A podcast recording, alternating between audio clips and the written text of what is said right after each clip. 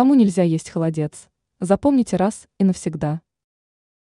Употребление холодца при определенных заболеваниях может привести к ухудшению состояния, предупреждают специалисты. Рассказываем, кому это блюдо категорически противопоказано. Кому нельзя холодец? Отказаться от холодца необходимо людям с подагрой, панкреатитом и мочекаменной болезнью. Также нужно учитывать, что холодец является достаточно тяжелой для переваривания пищей.